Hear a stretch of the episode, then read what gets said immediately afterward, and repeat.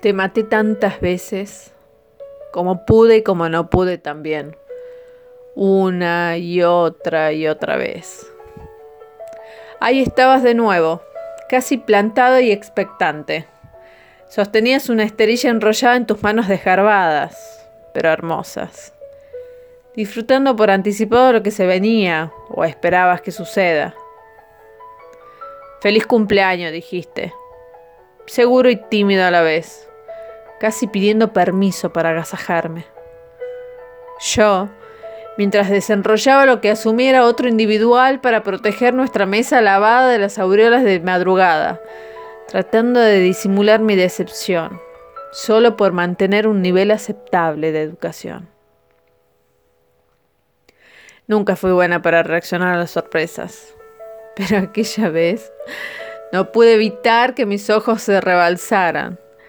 Dieciséis pinceles, todos diferentes, uno para cada propósito. Solo me decían, anda a pintar.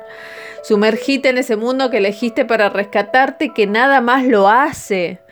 Autogestiona tu bienestar, acá estamos, todos dispuestos, ordenados de menor a mayor, alfabéticamente, como te parezca. Queremos estar ahí, deslizándote en tu mundo de colores. Apenas pude salir de mi trance, levanté la vista para ver si el proveedor seguía ahí llevándose una mueca de satisfacción. ¿Te gusta? Preguntó como si la respuesta dependiera de que la Tierra siga rotando. Midiendo mi felicidad, contesté con apenas un sí, gracias.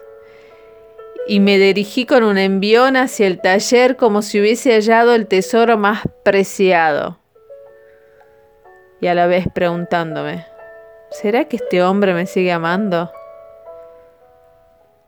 Había visto esa mirada antes, observándome siendo feliz, sí.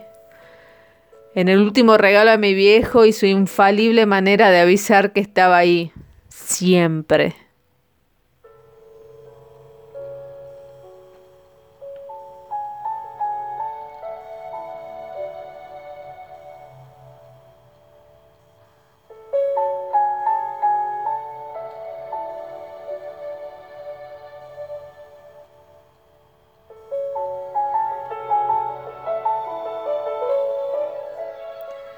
Esta vez la letra le corresponde a Geraldina Bulgarelli, que con tanta generosidad y amabilidad se dio su escrito para este episodio.